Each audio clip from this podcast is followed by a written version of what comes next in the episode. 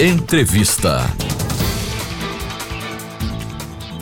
O pró-reitor de Assuntos Estudantis da Universidade Federal de Sergipe, professor Marcelo Mendes, conversa com a gente a partir de agora aqui na Rádio UFES FM. Satisfação mais uma vez recebê-lo em nosso estúdio, professor. Qual é o impacto dessas restrições orçamentárias entre cortes e bloqueios na UFES em relação à assistência estudantil?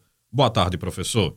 Boa tarde, Josafá. Boa tarde a todos os ouvintes. Quero agradecer aqui o espaço e, ao mesmo tempo, agradecer a mobilização, na verdade, da sociedade sergipana no que tange a defesa da universidade pública, neste caso, particularmente, é, da Universidade Federal de Sergipe. Então, realmente, a gente está passando por um, por um momento, talvez, nunca visto como sempre tem esses bordões na história da Universidade Federal de Sergipe, principalmente na história recente.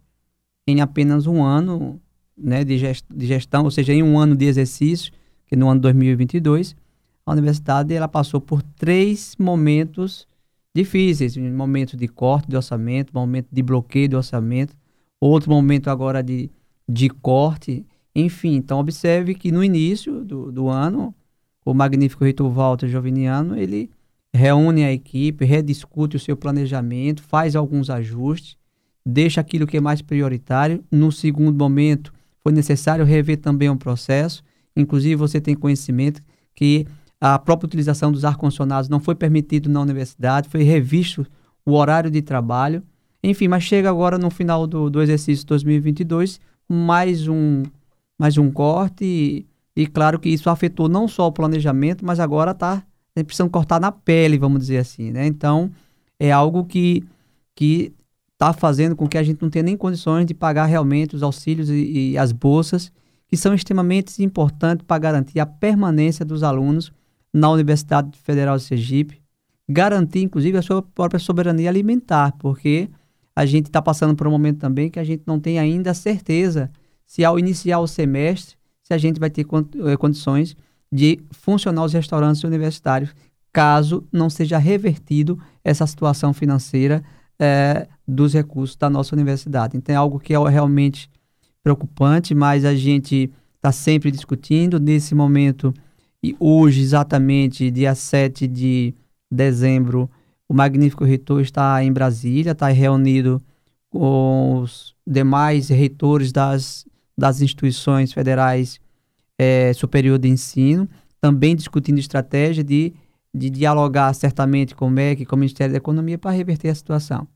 No meu entender, espero que essa situação seja revertida, se não em todo, mas em parte. O que não pode é as universidades públicas não terem as mínimas condições de permanecerem abertas. Então, observe que algo que esse, que, que esse corte, né, que, essa, que, essa não, que esse não repasse financeiro para as universidades pode provocar, inclusive, o rompimento de contratos dos terceirizados, o não pagamento de uma energia, de uma água e comprometer a sua própria funcionalidade. Então, é algo muito preocupante. Para poder concluir o raciocínio do ponto de vista da assistência estudantil, é, é muito mais grave, principalmente para os alunos considerados alunos de vulnerabilidade social, aqueles em que Claro que a gente se preocupa com todos os alunos, mas tem um olhar muito peculiar para os alunos considerados vulneráveis, que são aqueles alunos que apresentam algumas condições do ponto de vista socioeconômico que são inviáveis para poder permanecer em uma universidade pública, garantir a alimentação, garantir a compra de um, de um material, garantir o seu deslocamento. Então, nesse sentido, é algo comprometedor em relação à manutenção desses alunos. Para além disso, a universidade hoje, nós temos mais de 100 residências universitárias.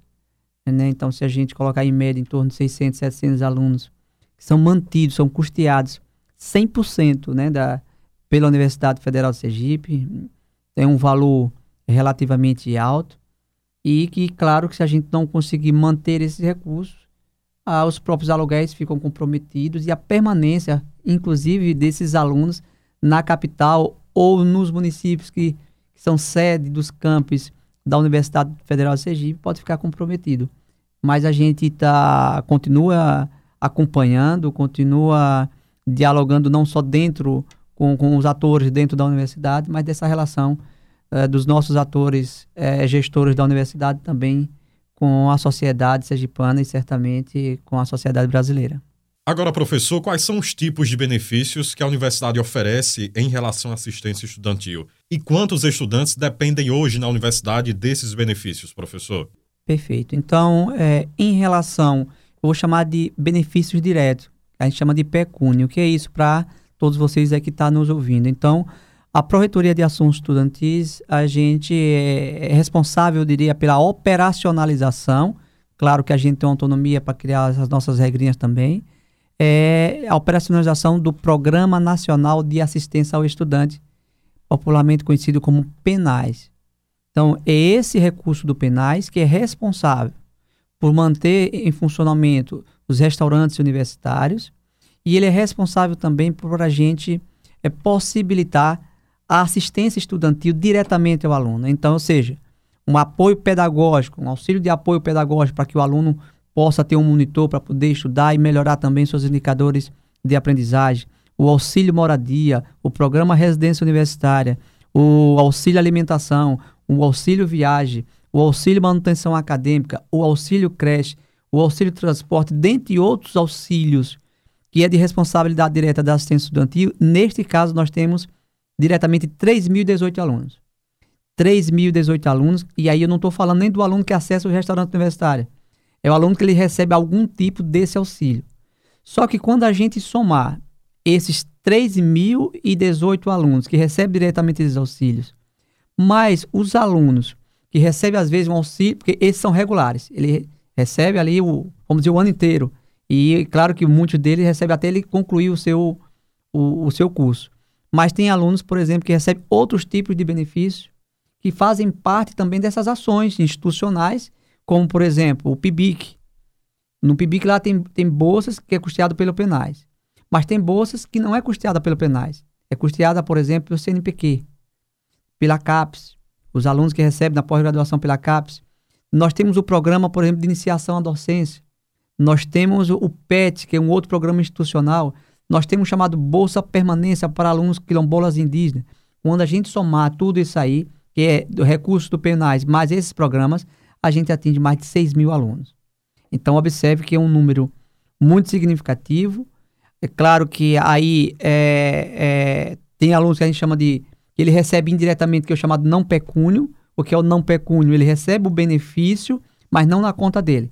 Para os ouvintes que aí tá nos acompanhando, que é o quê? É a alimentação institucional.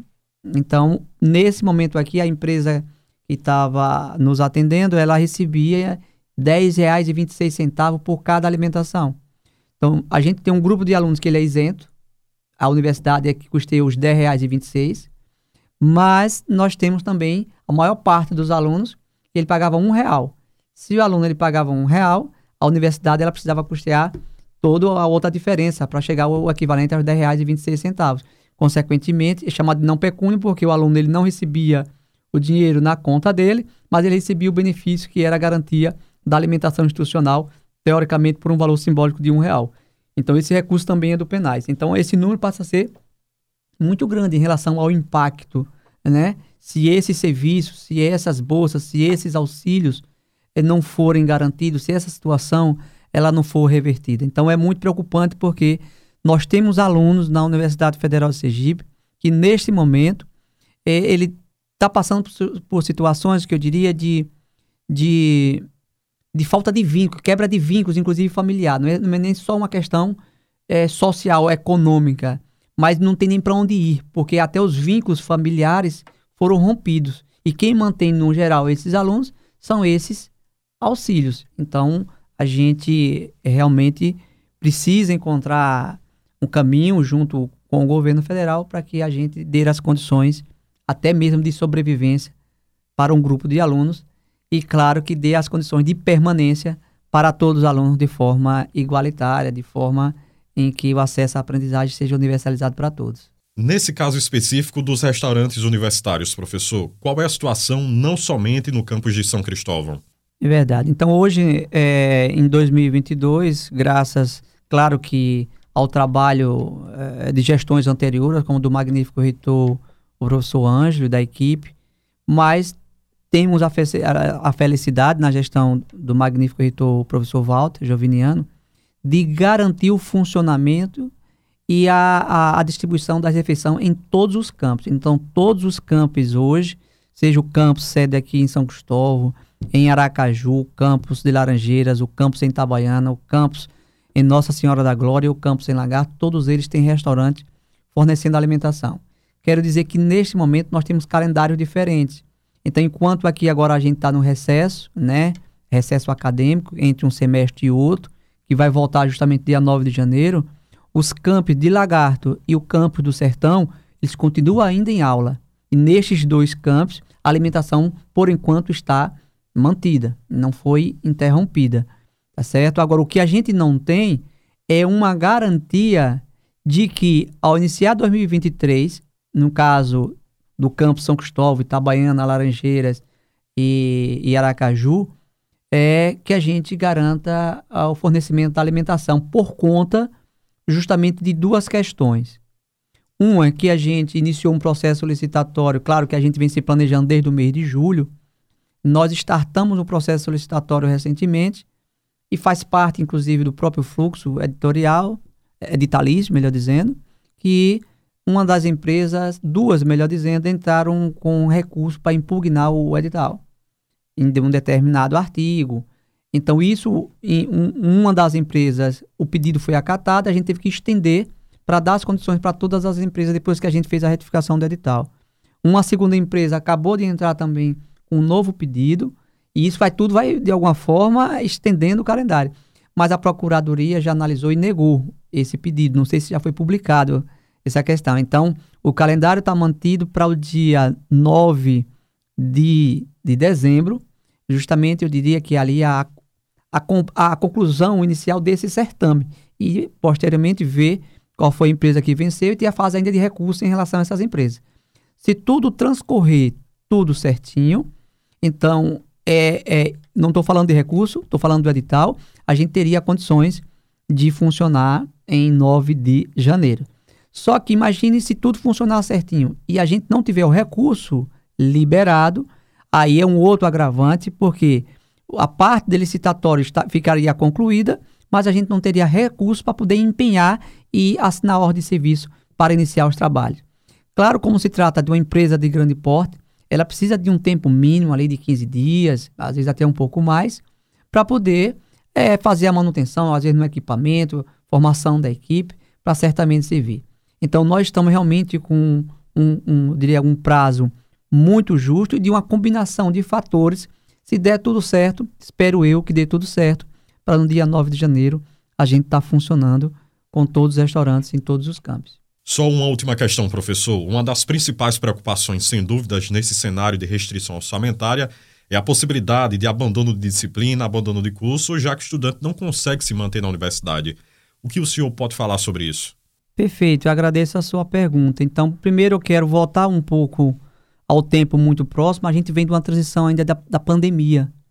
Né? Então, foram dois anos, inclusive hoje a gente tá, já está discutindo a, a utilização da máscara, a importância de, de continuar se vacinando para que aquela situação de pico é, é, do Covid-19 não venha acontecer e a gente esteja é, em situações de restrição, até mesmo de, de mobilização, né? E de fechar alguns espaços. Espero que isso não ocorra. Então a gente vem justamente com um grupo de alunos, os alunos da universidade hoje, uma grande parte são alunos da pandemia. Então começaram a frequentar os espaços da universidade em 2022, sobretudo no segundo semestre de 2022, porque foi o momento em que a universidade realmente teve condições de garantir o ensino 100% presencial. Então aí agora vem, no mesmo ano 2022, vem justamente esse momento agora que a gente está discutindo de não pagamento das bolsas, de não pagamento dos auxílios e da incerteza de que a gente é, poderá não ter condições de reverter todo esse, todo esse quadro. Então, é importante, isso aqui que a gente está falando é importante, que essa situação, e aí a gente a defender a universidade, defender o, o, o ensino público, defender a universalidade do conhecimento para todos, é de responsabilidade de toda a sociedade. Então, aí os nossos parlamentares de Sergipe, os parlamentares do nosso país, a gente espera que também se somem para fazer a defesa justamente do acesso e da permanência do ensino de qualidade para todos, porque se assim a gente não defender, a gente pode ampliar justamente o número de alunos é, que irão trancar disciplinas, que irão abandonar curso, que irão, de alguma forma, é, comprometer né, a sua própria permanência na universidade e seu futuro. E claro que um país que não valoriza a educação, consequentemente, é um país que estará afadado a, a sua, uma dependência, a subordinação, a, a, enfim, há várias questões que transcendem ou que passam pela importância da educação e da ciência do nosso país. Então, o desenvolvimento do Estado de Sergipe, o desenvolvimento do Estado brasileiro passa também por um investimento, pela valorização do ensino e da pesquisa no âmbito do nosso país. Então, eu mais uma vez eu só quero aqui completar o raciocínio. É necessário, é importante e é urgente que a gente tenha condições de reverter é, essa questão do, do contingenciamento, né, dessa retirada aí dos nossos recursos, porque caso contrário a gente vai dificultar ainda mais é, a permanência dos alunos, principalmente dos alunos que mais precisam. E eu quero aqui abrir um parêntese, que o que a gente está falando aqui, embora seja o proretor de assuntos estudantis, estou falando exclusivamente da questão dos auxílios, das bolsas, dos restaurantes universitários, enfim, mas isso pode, pode não, já está comprometendo também o funcionamento da própria universidade, porque os contratos, os terceirizados, também podem ser impactados a curto e a médio prazo. Professor Marcelo Mendes, pró-reitor de Assuntos Estudantis da UFES, foi muito bom ouvi-lo aqui na Rádio UFES FM. Obrigado mais uma vez pela entrevista. Sou eu que agradeço e me coloco aqui à disposição sempre que necessário para poder a gente dialogar com a comunidade acadêmica e certamente com a sociedade sergipana. Josafa Neto para a Rádio UFES FM.